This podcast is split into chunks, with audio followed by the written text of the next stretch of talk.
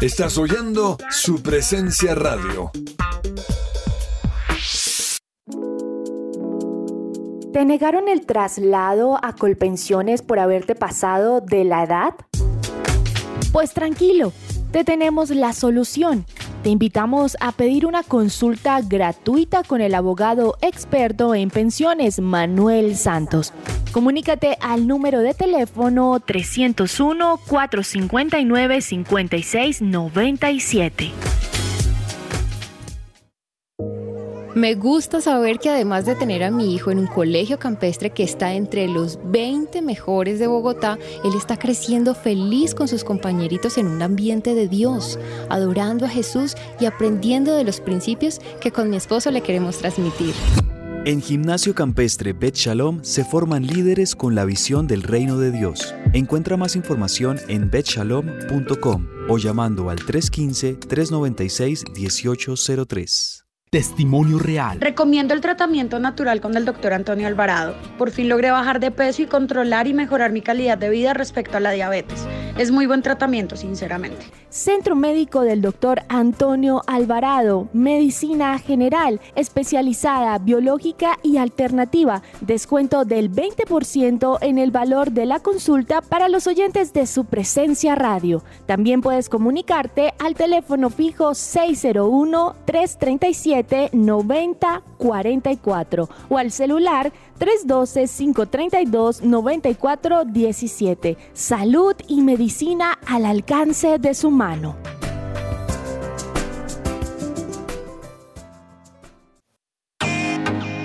¿Has pensado en la cantidad de tiempo que pasas en tu hogar? Anímate a renovar tus muebles y darle el toque que tú sueñas y necesitas. ¡Anímate! Te asesoramos en las últimas tendencias de decoración. Nosotros te ayudamos. Contamos con personal calificado que hará que tus muebles queden como nuevos. Tenemos gran variedad de telas que puedes elegir, telas resistentes y de alta durabilidad. Recogemos tus muebles sin costo en la puerta de tu casa. Síguenos en nuestra página web tapiceriaamanecer.com.co, en Instagram como arroba tapicería.amanecer. Cotizamos sin costo. Contáctanos al 316-529-5367. 316-529-5367.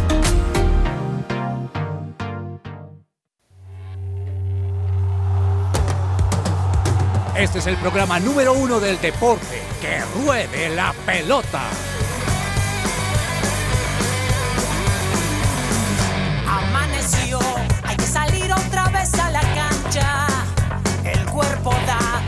Aguanta con tanta avalancha.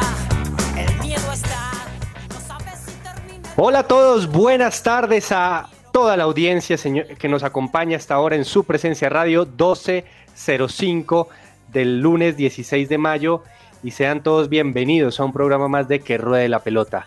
Mi nombre es Andrés Patiño y tengo el placer de hoy estar aquí en la mesa con mi compañero Andrés Cabezas para hablar de lo que está calientico, el fútbol colombiano, de lo que hablamos también de Giro de Italia, vamos a hablar también de tenis, de NBA, mejor dicho, siéntese cómodo por acá para que junto con nosotros pueda compartir eh, la mejor información deportiva que vamos a traer para usted este inicio de semana, un inicio de semana, señor Cabezas, que arranca no tan lluvioso, no tan frío como otras semanas en Bogotá, pero pues hay que tener el paraguas pendiente, ¿no? ¿Cómo está usted? ¿Qué tal su fin de semana? ¿Muy lluvioso?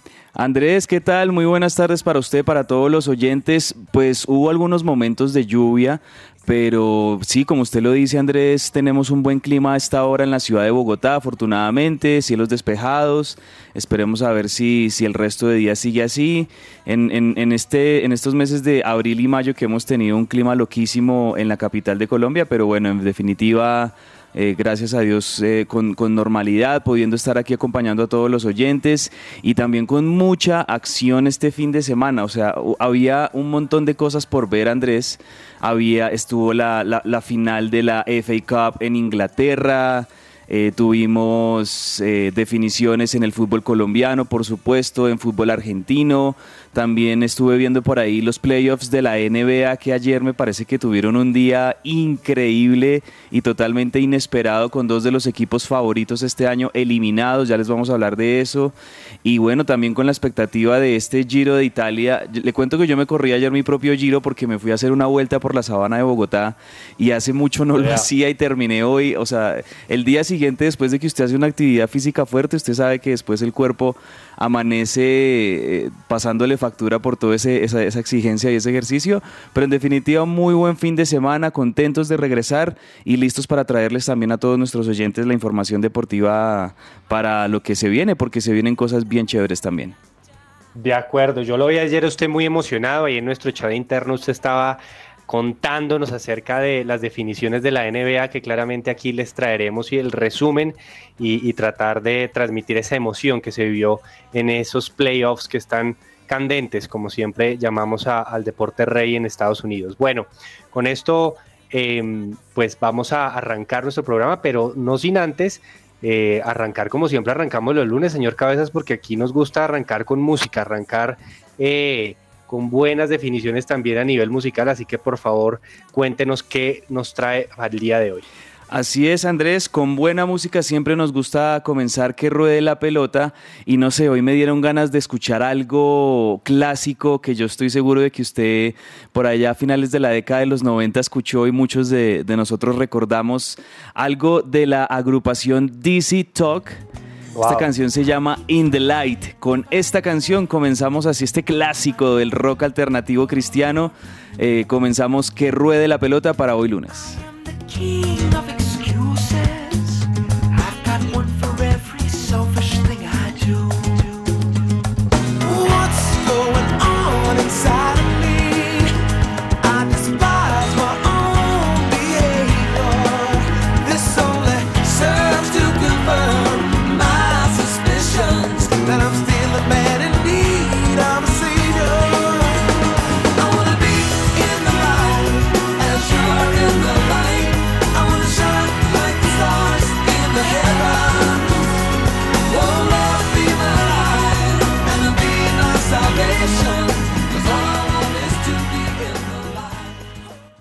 Esta sección es posible gracias a Coffee and Jesus, Bogotá. Hablemos de fútbol. Devenir champion du monde de football. Devenir champion du monde de football.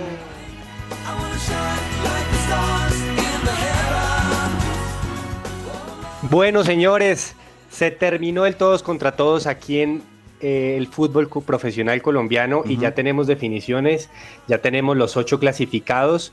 Eh, que terminó de forma casi emocionante, sobre todo para aquellos que estaban intentando entrar en esa última fecha.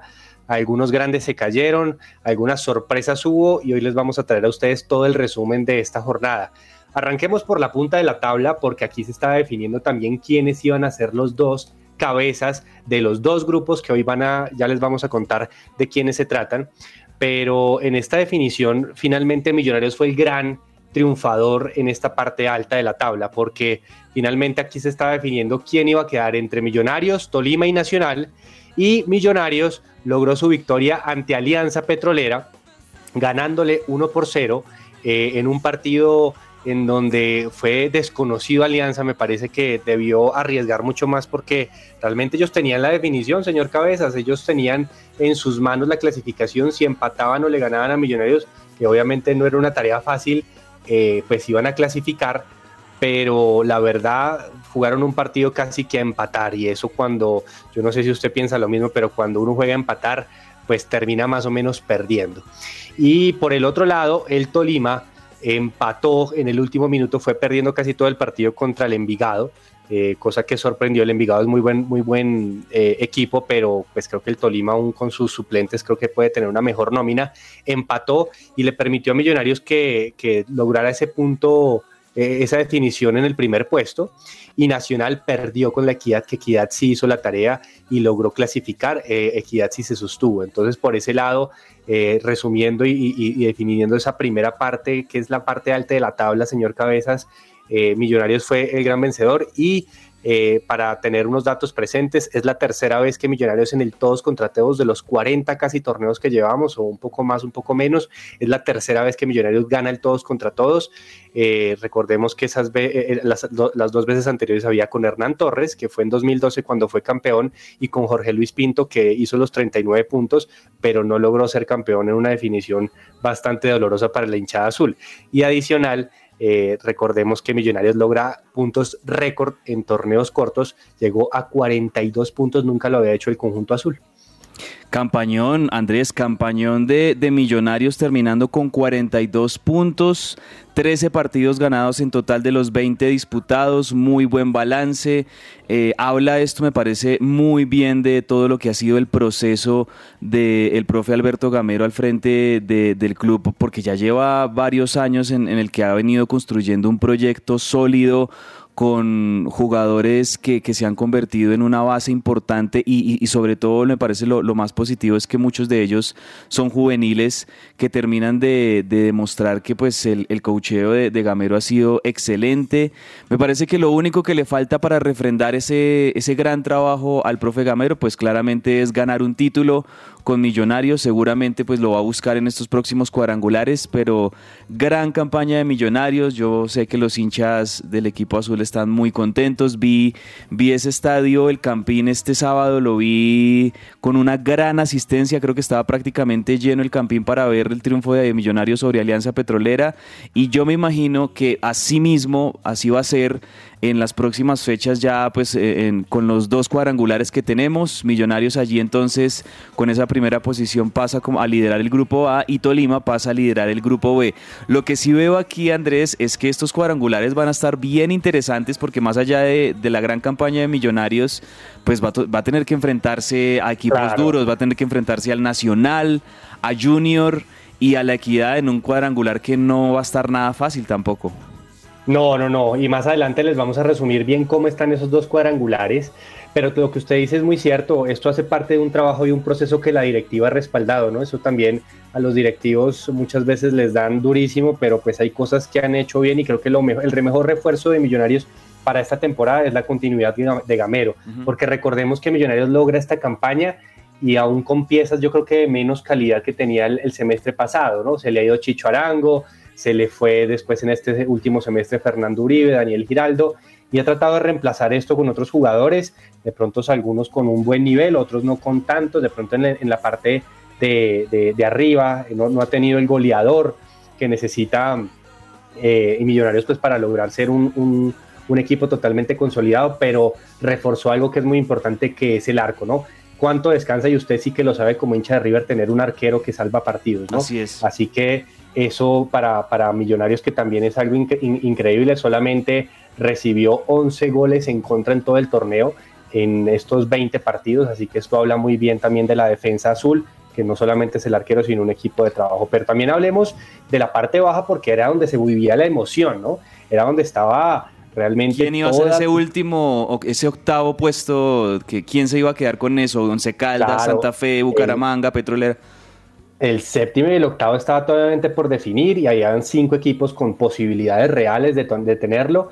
Y, la verdad mis predicciones fallaron totalmente porque yo decía Alianza y Santa Fe se van a quedar con eso. Y ni Alianza ni Santa Fe lograron responder. Santa Fe tuvo un partido muy difícil con mucha intervención del VAR y terminaron eliminándose con un empate 2 a 2 el Once Caldas y Santa Fe. Difícil para para la hinchada cardenal, ¿no? Porque realmente llevan este es su segundo torneo, si no estoy mal, que vienen siendo eliminados constantemente de, los ocho y esto pues obviamente es algo difícil para un equipo grande como es el equipo Cardenal. Pero quien sí supo aprovechar eso eh, fue el Atlético Bucaramanga que hizo el milagro, tenía que ganar en Pereira y tenía que ganar por goleada.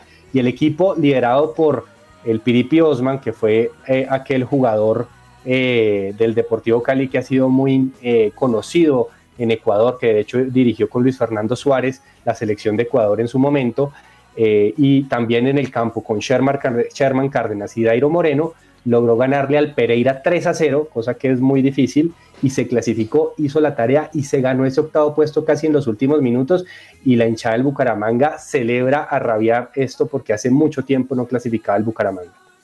Totalmente de acuerdo, o sea, eh, todos jugaron, no solo los equipos, sino también las circunstancias jugaron a favor del Bucaramanga, que yo creo que el Bucaramanga entrando hasta última fecha con 26 puntos, detrás de Santa Fe, de, Jaguares, de Petrolera, de La Equidad, etcétera, de estos equipos, pues no, no veían muchas posibilidades o las veían muy remotas, pero tanto los resultados, ese empate entre Santa Fe y Once Caldas y la derrota de, Petrolera en el Campín, pues terminaron jugando a favor del Bucaramanga que se mete y me parece que es un premio a una, a una buena campaña del Bucaramanga. Bucaramanga había comenzado muy bien el semestre, había tenido muy buenos primeros partidos y conforme iba avanzando, eh, pues la exigencia y la, y la competencia eh, tuvo algunas derrotas, algunos empates que lo fueron relegando en la tabla de posiciones, pero me parece que siempre estuvo ahí en la pelea, siempre estuvieron ahí luchando y pues es un muy bonito premio para el Bucaramanga entrar a estos cuadrangulares finales y ver al al, equipo de, Santander allí de nuevo, siendo protagonista del fútbol colombiano como se merece, porque me parece que es un equipo que es eh, eh, tradicional, histórico en el fútbol colombiano. Bueno, y para continuar quiero saludar a eh, nuestro compañero James Estrada, que ya se encuentra aquí con nosotros. Don James, bienvenido, un placer nuevamente tenerlo aquí en la mesa y quiero que me cuente un resumen de cómo se vivió ese, esa jornada última. Yo no sé si usted pudo seguirla y, también ese resumen de, de, los equipos del Valle del Cauca, que los tres participantes, los tres se quedan por fuera y definitivamente termina siendo la peor campaña del Deportivo Cali en su historia en torneos cortos, ¿no? Por el 30% de rendimiento logró, cosa que eh, es muy preocupante para, para, el vigente campeón. Esto nadie se lo esperaba. Sí, Andresito, un saludo para usted, para Cabezas. Hombre, fue emocionante, la verdad que hasta el final estuvimos ahí. Pues yo pensé, al igual que usted, Patiño, que que Santa Fe iba a entrar, o sea, cuando, cuando lo veo que remonta, no, dije, no, ya estamos, estamos listos, ya, ya se metió Santa Fe, eh, pero de repente, hombre, en una jugada con alguna polémica arbitral, eh, con alguna polémica arbitral, eh, se, se le, le, empatan, hombre, le empatan al final del partido, en el mejor momento de Santa Fe le, le empatan y se queda fuera. Contento con lo del Bucaramanga que ustedes mencionaban ahorita. Eh, porque parece que el equipo juega bien. De hecho, me, sorprendió que no estuviera un poco más arriba y que entrara tan, tan raspado. Pensé que iba a entrar más fácil. En cuanto a los equipos de, del Valle, hombre, eh, Patiño, pues ya todos ustedes saben. La cosa es un poco triste. Mire, le cuento, Deportivo Cali puesto 19, 18 puntos. Una campaña muy muy bajita, hombre. Y Para tremenda nómina, porque tienen buena. O sea, sí. sí. le desmantelaron mucho el equipo de Dudamel, pero me parece que tiene una nómina importante el Cali, ¿no? Sí, sí, me parece interesante el, el, análisis de la nómina, porque también se habla, hombre, de la, de la nómina del América, ¿no? Pero la verdad es que la nómina del América no está por debajo de la del Bucaramanga o de la Equidad, por ejemplo, ¿no? O la de Envigado, ¿sí? Ok, no es una nómina de pronto para pelear título, ok, ahí podemos decir pero para clasificar a los ocho sí, sí tenía con qué el América, pues mira, ahí está el Envigado, ahí está la Equidad y ahí está Bucaramanga, ¿no? De pronto Medellín, Junior, Nacional, de ahí para allá sí están un poco arriba del América, pero creo que el América tenía con qué pelear esos puestos por ahí del 6 al 7 al 8, ¿no? Y no, es una mala campaña, Patiño, simplemente es una mala campaña para, para todos los tres equipos del Valle. El Cortuluá también, puesto 18, ahí cerquita del Deportivo Cali. ¿no? El Cortuluá que había empezado bien, ¿no? Que era la sorpresa en primeras jornadas con, el, Jaguares. Sí, había empezado bien, pero, pero se cayó. Sí, sí, sí. Y, nada más un, un, comentario muy pequeño. Yo sí creo que todo lo, la pelea entre Tulio Gómez y Juan Carlos Osorio debilitó mucho el entorno del América, ¿no? Sí. Lastimosamente porque es un equipo que tiene buenos jugadores, tiene un referente como Adrián Ramos, tiene jugadorazos como Carlos Sierra, un gran arquero como Graterol. O sea, es decir, la nómina es, eh, como usted dice, competitiva para lograr entrar a los ocho y seguramente también pelear el título. Pero creo que esa pelea muchas veces uno piensa que solo esto pasa por los jugadores, pero no, esto tiene que ver con todos, el, el, el, trípode que siempre es el fútbol, ¿no? Casi que hasta una cuarta pata con, con, la hinchada, pero lo que es los dirigentes y el técnico en este momento fallaron de forma eh, trágica para el equipo Escarlata. Exacto, sí señor, así, así es, así es totalmente. El ambiente de- eh, para resumir la, la atmósfera, eso que menciona Patiño, se, se tradujo en una atmósfera negativa, enrarecida al- a- alrededor de la América que, que le termina impidiendo pues, pues dar un buen fútbol o, o jugar bien. De acuerdo. Bueno, señor Cabezas, ahora sí, miremos cuáles son los cuadrangulares. A la 8 a las 9 de la noche se empezaron a definir finalmente quién iba a estar en el cuadrangular A y en el cuadrangular B. Y terminó pasando que en el cuadrangular A creo que cayeron, no sé si los favoritos, porque el Tolima hay que tenerlo ahí casi que de primero, yo diría, de, de primer favorito. Me parece que Tolima, eh, que viene haciendo, eh, viene estando en las dos finales y tiene mejor nómina aún que el, que el semestre pasado, pues para mí es el gran favorito pero eh, en el grupo A quedaron estos equipos que, que me parece que se van a sacar chispas en ese grupo. Totalmente, eso era lo que mencionábamos ahorita, ese grupo A quedó con equipos y vamos a tener unos partidos casi que con tinte de, de- final, sobre todo por el lado de Millonarios Junior y Nacional, sin demeritar lo del Bucaramanga, pero me parece que hay tres equipos con condiciones totalmente de pelear el grupo y, y vamos, me imagino yo, a tener unos partidos ida y vuelta tremendos entre, entre estos equipos y me imagino yo también eh, la posibilidad del Bucaramanga de, de aprovechar tal vez esta disputa de, de estos tres para, ¿por qué no de pronto robarse algunos puntos y, y también meterse dentro de la pelea? Pero entonces el cuadrangular A quedó con Millonarios primero, Junior tercero, eh, perdón, Millonarios primero, Junior eh, Atlético Nacional tercero, Junior quinto y Bucaramanga terminó octavo. Esos son los, los, el cuadrangular, el grupo A que se sortió y, y pues así quedó de esta manera este cuadrangular A. Y el cuadrangular B quedó con el Tolima, por supuesto, que había quedado segundo, con el Medellín, que había quedado cuarto, el Envigado y con la Equidad, si estoy, si estoy bien, ¿verdad? Así es, así es, perfecto.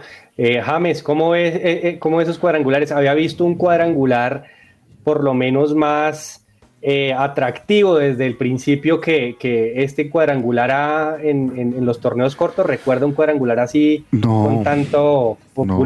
con tanta hinchada por lo menos encima. No sé Con si tanta opulencia, sí, está, está, está tremendo. No, SA es una bomba, Patiño. Eso con Junior Nacional, ¿no? Y, y- y Millonarios. Y el Bucaramanga que, que es Sherman y, y Dairo, ¿no? y, Dairo Moreno, que están jugando con una gana. Esos muchachos juegan. Curiosamente, los dos jugadores son exjugadores de todos los tres equipos, ¿no? Mire usted, mire usted, tre- tremendo eso. También, Tremendo eso. también se conocen, James y, y Andrés, ya las, las primeras fechas y cómo se va a jugar esta primera fecha, se las digo de una vez. El próximo 21 de mayo, que es este próximo sábado, se va a jugar Junior contra Nacional en el Metropolitano de Barranquilla a las 7 y 30 de la noche. Desde ya empiecen a anotar esas fechas. Sábado 21 de mayo, Junior Nacional 7 y 30. Domingo 22 de mayo, esto por, el cuadrangular A, eh, Millonarios contra el Bucaramanga en el Estadio El Campín a las 5 y 30 de la tarde. Entonces, domingo para el Estadio El Campín, 5 y 30 Millonarios Bucaramanga. Y el cuadrangular B también entonces el sábado, el sábado vamos a tener un partido del A y un partido del B. Eh, el sábado eh, tenemos Envigado contra el Deportes Tolima en el Polideportivo Sur de Envigado a las 3 de la tarde.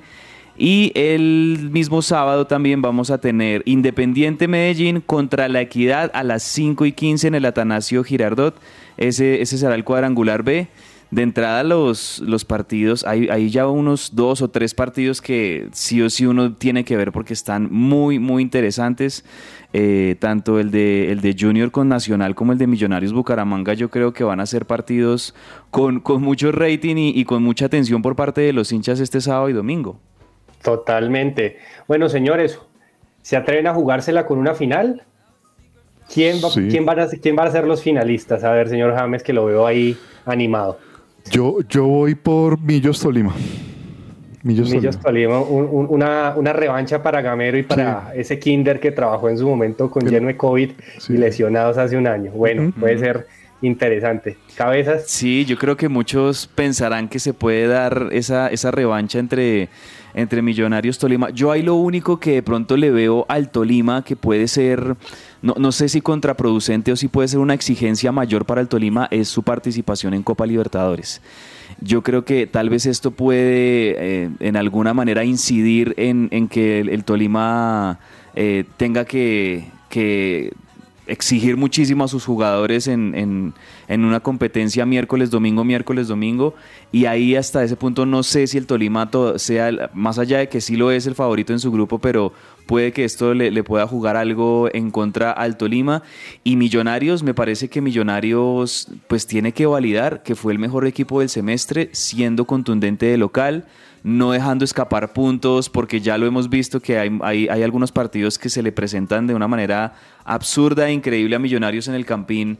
Eh, que, termina perdiendo, cediendo puntos, empatando o perdiéndolo. Entonces yo creo que si Millonarios se hace fuerte de local, es contundente y, tal vez logra un buen partido haciéndole al Bucaramanga allá en, en Bucaramanga, eh, y de pronto haciendo buen partido con Nacional o con Junior, tal vez un par de empates, vería a, Millonarios en la final y yo creo que pues eso es lo que estará buscando Alberto Gamero, finalmente su título tan anhelado con el equipo azul.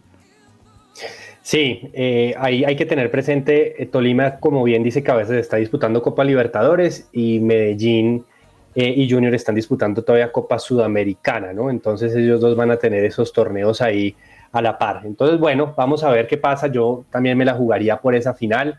Eh, creo que el Tolima es gran favorito del grupo B, pero pues hay que tener presente al Medellín, que también el Medellín sabe jugar esas instancias y tiene un viejo zorro como Julio Avelino Comesaña.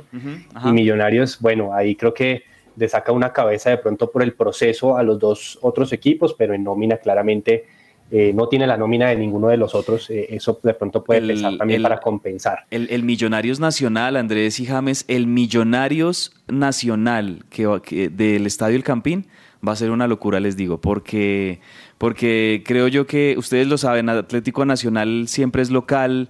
Eh, cuando juega aquí en Bogotá, pues, se, dice popularmente que Nacional es también local aquí en, en, Bogotá y, va, seguramente a contar con el apoyo de, su hinchada. No sé ahí cómo vaya a ser la logística teniendo en cuenta como los últimos hechos que han ocurrido con la hinchada del Nacional en el Campín. Pero ese partido es de entrada ya una final para el fútbol colombiano, ese Millonarios Nacional en el Campín. Sí, hace rato no se presentaba un, un, partido de estos clásico casi colombiano, junto con el América, que creo que son los tres más grandes de, del fútbol, y, eso presentarse en finales, eso va a ser, como dice Cabezas, un, un, estallido eh, a nivel futbolístico, y la invitación siempre pues es a manejarlo todo con, con mucha mesura y sin violencia. Así que, bueno, estamos listos para el fútbol colombiano, entonces arrancaremos ya el próximo sábado con esos partidazos, y aquí estaremos siguiendo siempre eh, eh, el, desarrollo de estos cuadrangulares, que claramente vendrán buenos partidos. Pero los invito a que vayamos a, otro, a otra locura, a otro estallido, a quien está rompiéndola en, Inglaterra. Y, yo no sé quién, los están, quién está endiosando más a Luis Díaz, si los ingleses o los colombianos. no sé por qué los ingleses están totalmente rendidos a los pies de, Luis Díaz con lo que está haciendo. Están fascinados, están encantados con el fútbol eh, de un equipo que ya tiene figura, de un equipo que tiene a Salah, de un equipo que tiene a Mané, de un equipo que tiene grandes figuras, pero pues que Luis Díaz le dado un refresco, una, otro toque diferente al equipo de club. Y en un partido cerrado, apretado, como todos los partidos que ha sido esta temporada contra el Chelsea, empataron 0-0 en la final de la FA Cup, una copa muy importante para los ingleses, y por penaltis terminan llevándose el título, pero Luis Díaz termina jugando más de 100 minutos, si no estoy mal, a un muy buen ritmo, el primer tiempo de pronto mucho más controlado, el segundo tiempo tuvo un poco más de opciones, pero creo que logró destacarse y termina siendo el MVP de la FA Cup. Nada más en menos de dos meses lleva dos títulos este señor Luis Díaz. James, ¿usted cómo, usted cree que ya llegó al techo o esto es solo el comienzo? esa es mi pregunta. No, yo creo que, que está en la mitad. porque pues el comienzo fue como en Junior, en Porto, en Porto tuvo una evolución. Es que eh, Junior, eh, Luis Díaz ha venido evolucionando, aún desde Junior, Comesaña mismo, ahorita citaba eh, Patiño a Comesaña y Comesaña le, le, pulió muchas cosas a Lucho. Luego él se va para Portugal y allá en Portugal tiene también una evolución. Lo que pasa es que ahora ha explotado, pero él aún tiene más para dónde crecer a nivel técnico. Y yo noté algo en el partido, a veces hablamos mucho acá, no sé, como la colombianada, ¿no? De, ah, que Mané no se la pasa a Luis Díaz, que Sala no se la pasa, que las muchachos. Pero yo vi en el partido que era Lucho el que a veces no la pasaba. También, sí, también. Ahora, ya tiene ese instinto, lo veo con más deseos de gol ahora. Eh, y la verdad es que cuando estos jugadores la tienen ahí cabezas, le pegan al arco. Total, e, es que lo único que le faltó a Luis Díaz, que fue, que fue seleccionado, elegido como la figura de este partido, pues fue el, gol, porque fue muy incisivo, fue el jugador más desequilibrante en el frente de ataque del Liverpool, fue el que más se atrevió, se atrevió también a pegarle al arco. Eh, un par de ellas estuvieron muy cerca de entrar, una de ellas estuvo, le pegó en el palo fue definitivamente el jugador que más, más insistió el, en el Liverpool. El Chelsea también hay que decir que tuvo sus opciones, no, no solo fue un partido de, Liverpool dominando, sino que el Chelsea también, eh, como, como acostumbra a ser, es un equipo que se resguarda bien, que espera el momento oportuno para atacar, para contragolpear, y eso fue lo que hizo el, el Chelsea. Llegó un momento donde también tuvo varias opciones, sobre todo comenzando el, segundo tiempo. Entonces, me parece una muy buena victoria para Liverpool, un gran título. E, ese, esa definición por penales se lo podía entregar a cualquiera. Eh, el título se lo podía dar a cualquiera, termina ganando el título el, el Liverpool y, yo creo que también hay algo que gana el Liverpool con esto y es que se entrena para un, para un escenario quizás similar en la, en la Champions League contra el Real Madrid. En caso de que el, partido esté cerrado y de pronto se pueda empatar, pues el, el, Liverpool, el, Liverpool ahí de hecho ya, ya tiene un, un rodeo muy reciente en, en, una definición por penales que pues no es nada menor y, y seguramente con este título llegan eh, con, muchas, ah, con mucho ánimo y muchas esperanzas a a, este partido. Oye, yo no sé si ustedes comparten, seguramente aquí nuestros oyentes hay gran parte de hinchada madrilista y, merengue. Eh, yo, yo no hago parte de ella y tampoco de, Barcelona. Eh, y quiero que Lucho Díaz gane, gane el título, pero eh, todo se está alineando, ¿no? Como para que el Real Madrid tenga una gran presentación y me parece que también en estos momentos en donde en este partido el Liverpool sale con molestias Salah en el aductor, sale con molestias Van Dijk, ya había perdido a Fabiño, están perdiendo piezas importantes para esa definición de Champions que va a llegar al Real Madrid mucho más fresco. Ahorita jugó con toda la suplencia ya habiendo ganado el título y tanto partido en Inglaterra creo que le, cuesta mucho a, los equipos ingleses para llegar un poco más... Eh, eh, enteros pues a, estas definiciones de Champions League, ¿no? Sí, total. Ahora, el tema de calendario, ¿no? Eh, Patiño, eh, pues ya Real está resuelto en, España, ya es el campeón, pero Liverpool está ahí, aún con una opción y eso lo obliga a, mantener más full su nómina. Por ejemplo, Real Madrid ha venido descansando a sus jugadores, ¿no? Los ha venido manejando, ha venido haciéndole gestión a la, a la, a la, a la nómina, pero Liverpool no. Liverpool va full y sabe que sí, va, va a llegar más cansado y, y, pueden venir más golpes, porque ese mismo cansancio puede producir eh, cosas, ¿no? Cabezas. Queda la última fecha en la Premier League. A propósito de la Premier League, el Manchester City empató este fin de semana y, y pues el Liverpool tiene la chance, creo que es mañana el partido, pasado mañana, de, de ganar de ganar y, si gana pues queda quedaría a un punto del City para que lleven esta definición hasta la última fecha. Quedan dos fechas en la Premier League. Todavía Liverpool tiene chances y, y, ahí la chance de Liverpool claramente sería que en la última fecha el Manchester City sufra un tropiezo con el Aston Villa. Eh, para, para, quizá lograr también la Premier League, aunque seguramente el City que, que no, no, pudo en la, en la Champions avanzar a la final, pues va a, poner todo por el todo por ganar esta, esta Premier League. Y a propósito de títulos, hay que decir también, Andrés y, y, James, que ese mismo sábado, cuando Luis Díaz se coronaba campeón de la FA Cup, el Porto le ganaba 2-0 al el Estoril en, en, Portugal y pues ya refrendaba también lo que era su título de la, de la Liga Portuguesa. Y, y Luis Díaz, al haber hecho parte al inicio de la temporada de este Porto, pues también es, es, es, campeón con el Porto porque hizo parte de este, de este equipo inscrito durante toda la temporada o sea que doble vez campeón el sábado para Luis Díaz, o sea, inmejorable el momento del colombiano. Campeón y goleador en Porto también, que hizo gran parte de la, de la campaña. Así que creo que está viviendo días fantásticos Luis Díaz, nos alegra mucho por eso y esperamos que sigan esa senda de, de cada vez mejorar más y siempre pensar que hay mucho todavía por delante.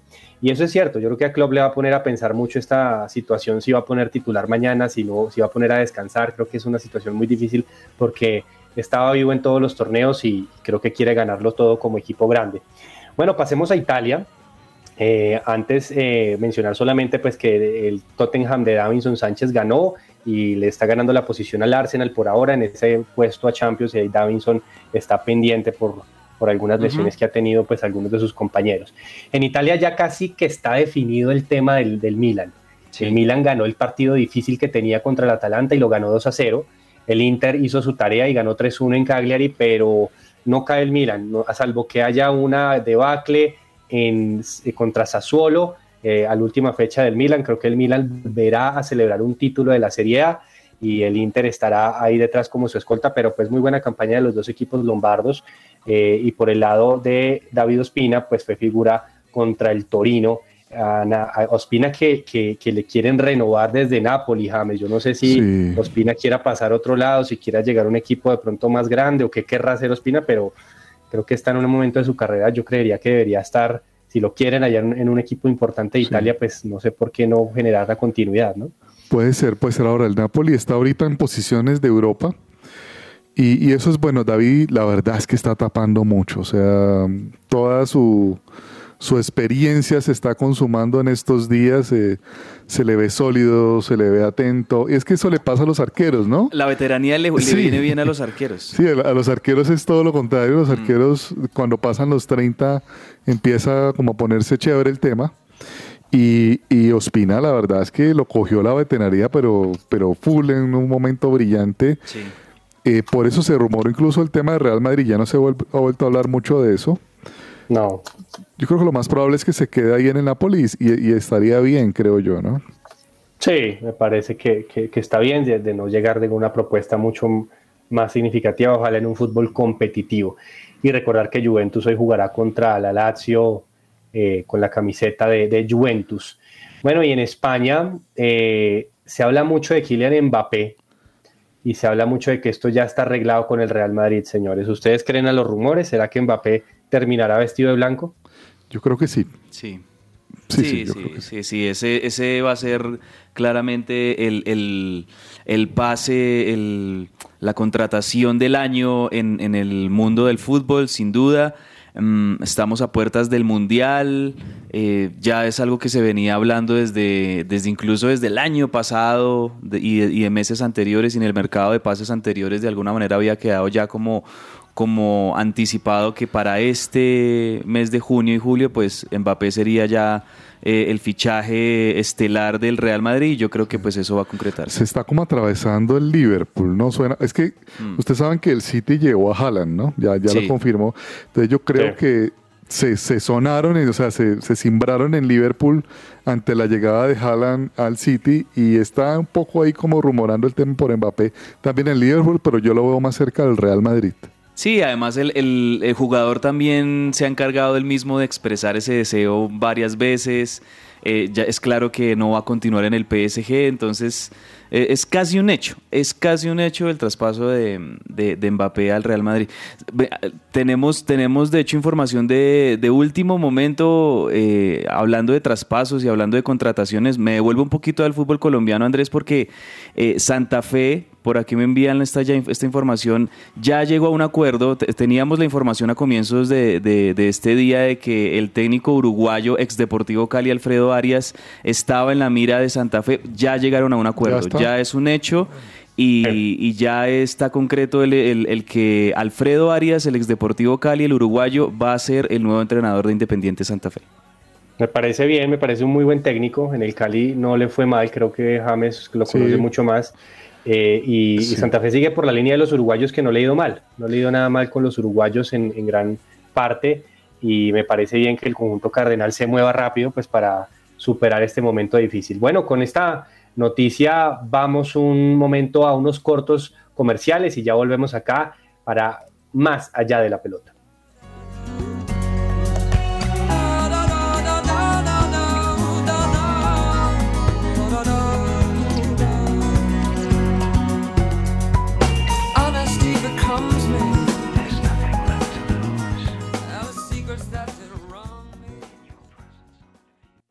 Estás oyendo su presencia radio. El mejor futuro siempre le espera a quien se prepara, se capacita y se forma para él. ¿Qué estás esperando y crea tu futuro en Instituto Canción Colombia? Con tus colores pintaste Jellyfish Power es una compañía integradora en ingeniería electromecánica especialista en plantas eléctricas diésel y gas natural para respaldo de energía, sistemas de aire acondicionado y energía solar fotovoltaica para clientes residenciales, comerciales e industriales. Las soluciones integrales en energía solar para ahorro energético se enfocan en llevar su factura de energía a pago cero, además de acceder a los beneficios tributarios de la Ley 1715 para las personas jurídicas y o naturales que inviertan en este tipo de tecnologías, obteniendo una deducción en impuestos.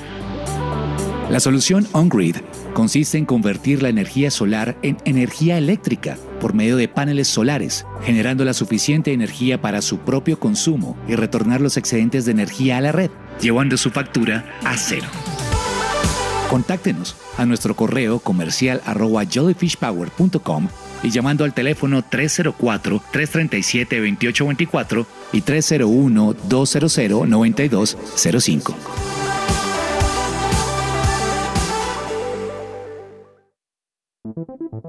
¿Te gustaría dar a conocer tu servicio o producto a nuestros oyentes de su presencia radio? nuestros oyentes de su presencia radio?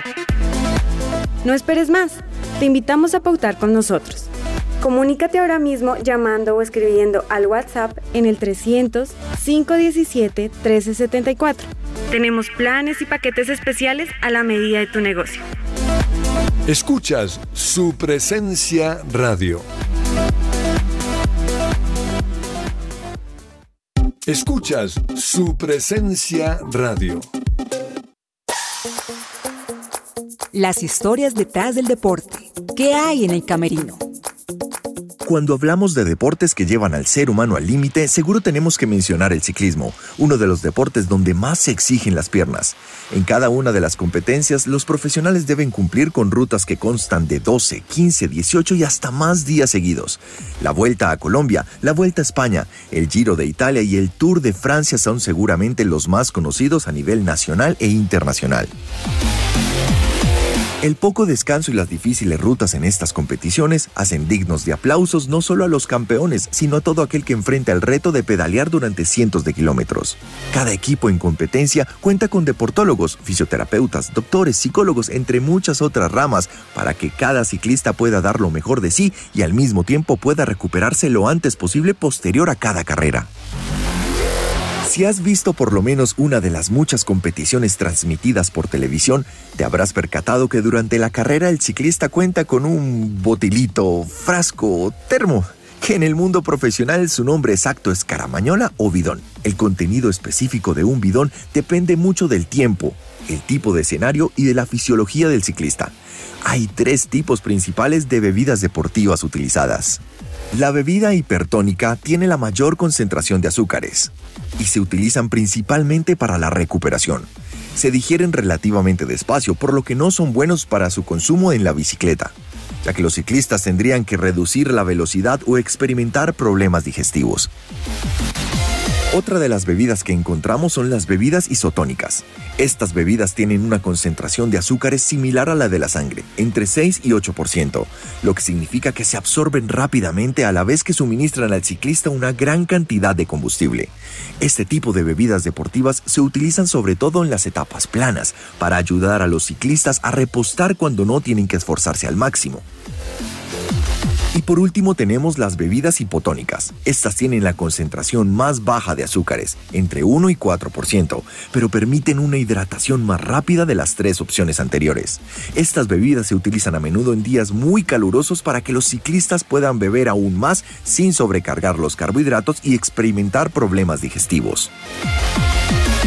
Así que hoy en que ruede la pelota ya aprendiste que los grandes ciclistas para lograr sus mejores tiempos no toman agua en botilito, sino bebidas especiales dentro de sus bidones o caramañolas.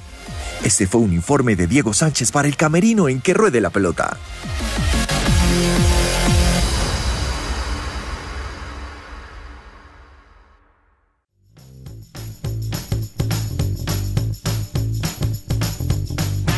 El Pepazo.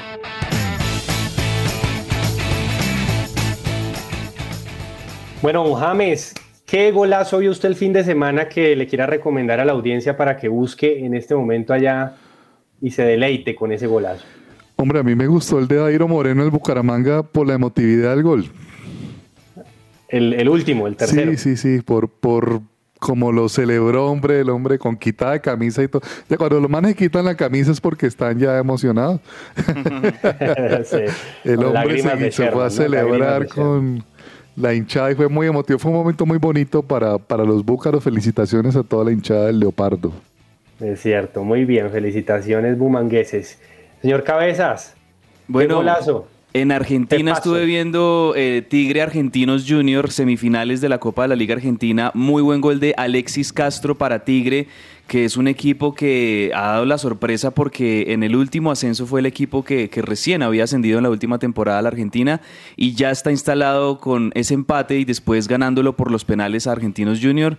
Tigre está instalado en la final del fútbol argentino contra Boca, que pues de una vez doy esa información. En el otro partido Boca empató 0-0 con Racing, que Racing venía siendo el mejor equipo del año, el favorito, pero Boca eh, logró, digamos que, contener todos esos ataques de, Racing.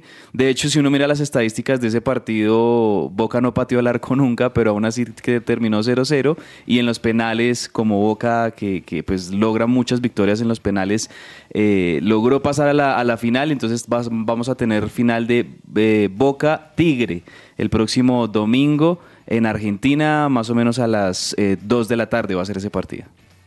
Sí, creo que bueno, Boca tiene palito ahí para, las, para, la- para los penales, ¿no? Eso sí es Sí. cierto. Bueno, yo le recomiendo un golazo allá en Italia de Teo Hernández, el 2 a 0 contra el Atalanta, jugando con el Milan, más de 60 metros recorridos a gran velocidad, esquivó a varios rivales, jugaba medio maradoniana y definió de zurda este excelente lateral izquierdo que tiene para que vaya y lo busque allá en internet.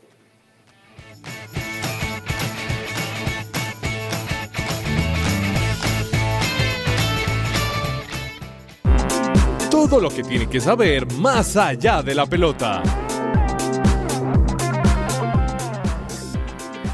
Bueno, vamos a hablar de ciclismo y vamos a hablar de Giro de Italia porque se corrió la novena jornada, señor James, señor Cabezas. señor.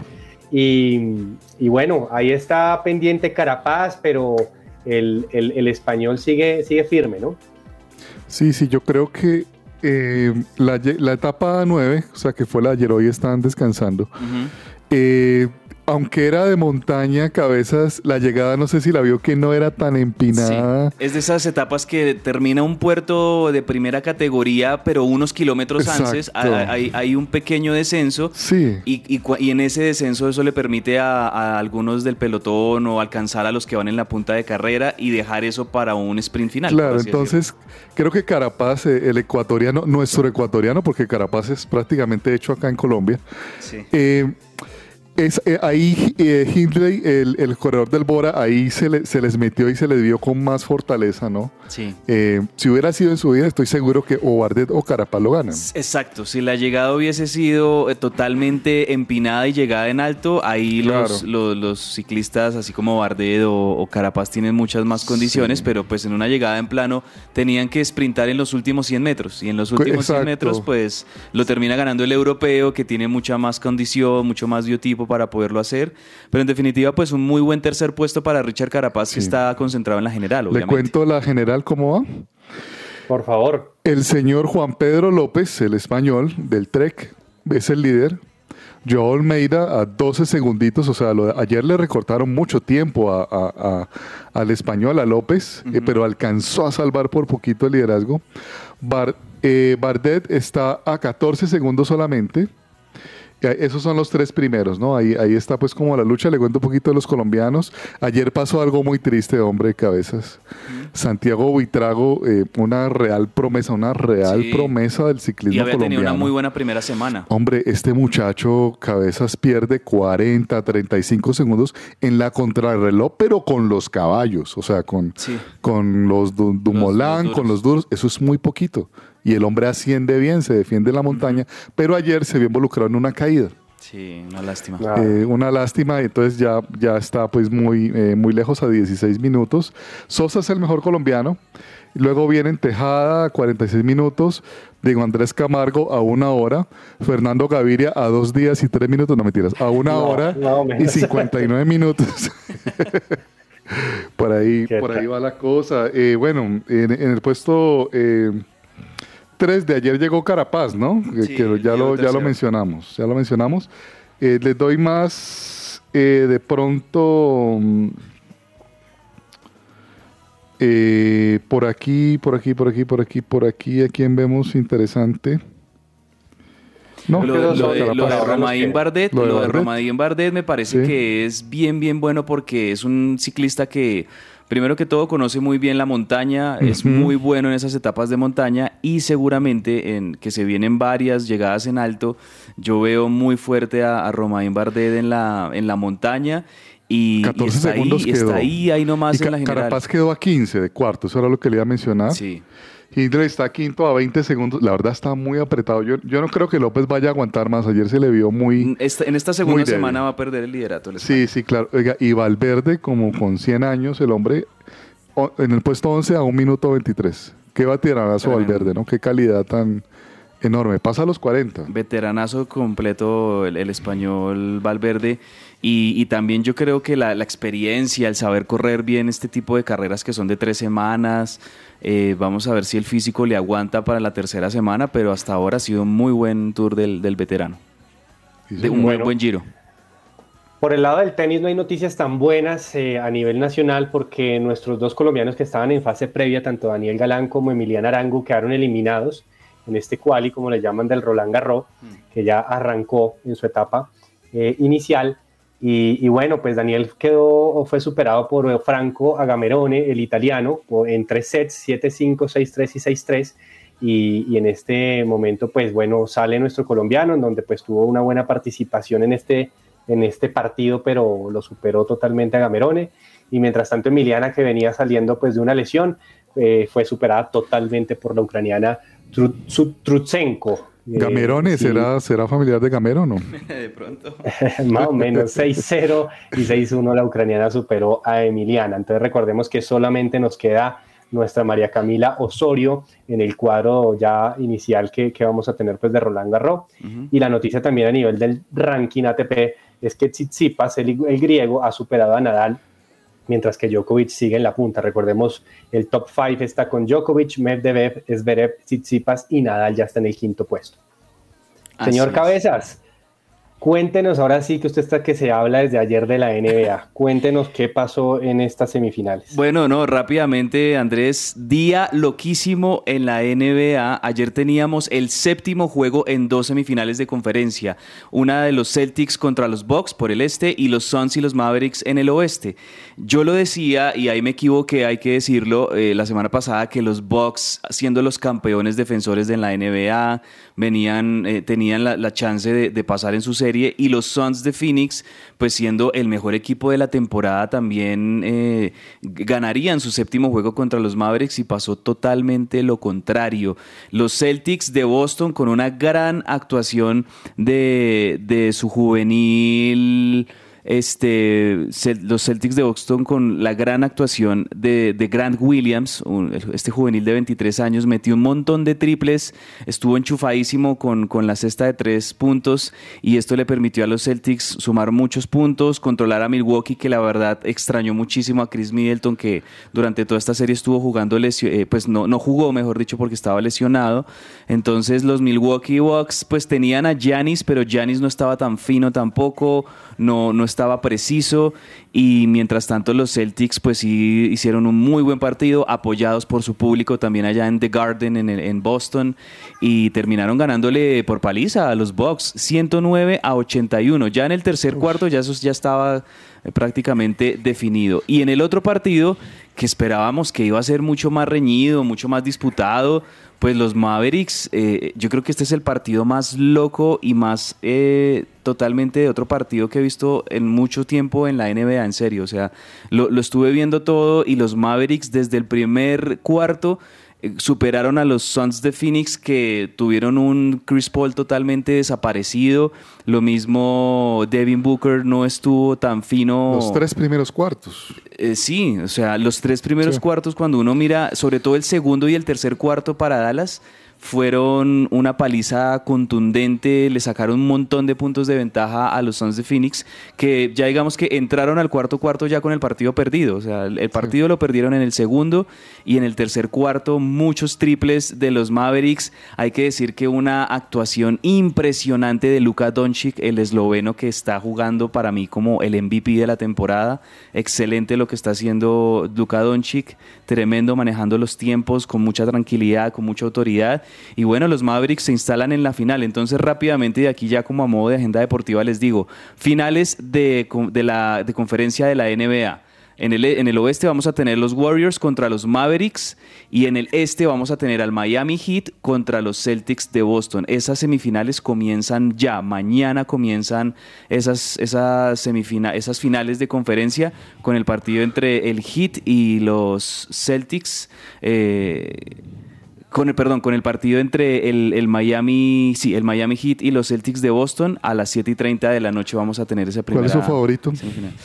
Bueno, yo creo que el Miami Heat y, y los y Golden State Warriors los veo como favoritos para llegar a las finales en la NBA. Vamos a ver. Cortos comerciales y ya volvemos.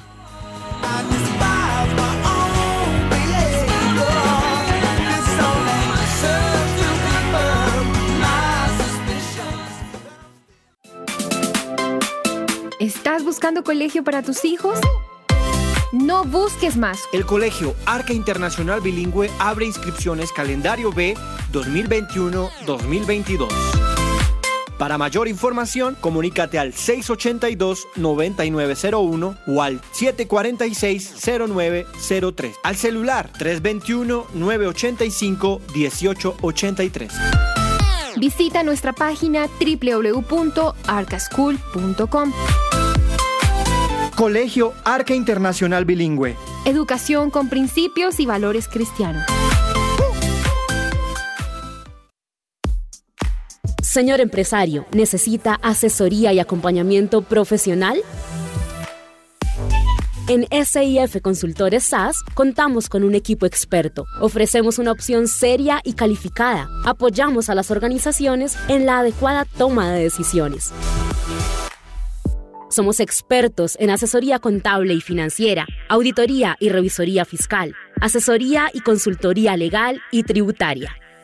Comuníquese en Bogotá al teléfono 703-6166 o al móvil 317-363-0966 o visita nuestra página www.sifconsultoresas.com.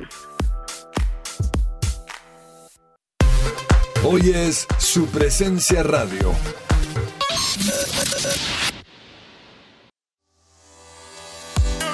Entre el tintero.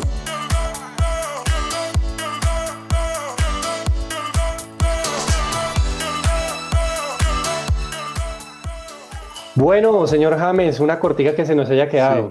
Hombre, Alfredo Arias, nuevo técnico de Santa Fe, tal vez el menos uruguayo de los uruguayos. Alfredo Arias juega bonito, le cuento. No es como los otros uruguayos que, que ha tenido Santa Fe, muy buenos técnicos. Pero sí. este Alfredo Arias tiene un fútbol bonito, un fútbol de toque y, y bueno, vamos a ver cómo le va con, con Santa Fe. Buen entrenador. Bueno, con cabezas, allá en su River dieron buena noticia, ¿no? Sí, una buena noticia en medio de una semana, la verdad, muy mala para River con varias eliminaciones. Pero Juanfer Quintero, el 10 de River, vuelve, le dan el alta médica y vuelve a los entrenamientos y estará disponible para Marcelo Gallardo este próximo jueves, cuando River enfrente a Colo Colo por Copa Libertadores en el estadio más monumental. Allí estará de nuevo disponible Juanfer Quintero después de tres semanas que venía de lesión y donde River lo extrañó mucho. Se vaina, sí, le hizo falta a River. Bueno, y Cortica, Duván Zapata nuevamente suena para el Inter de Milán, así que puede cambiar de ni siquiera de aires porque eso es muy, muy cerquita ahí de, de donde donde está Bérgamo. Así que bueno, con esto nos despedimos. Muchas gracias por su Gracias. compañía. Eh, nos despedimos con esto. Sigan conectados acá en su presencia radio y mañana, como siempre, a las 12 del día acá en Que Ruede la Pelota. Un abrazo a todos. Un abrazo, chao.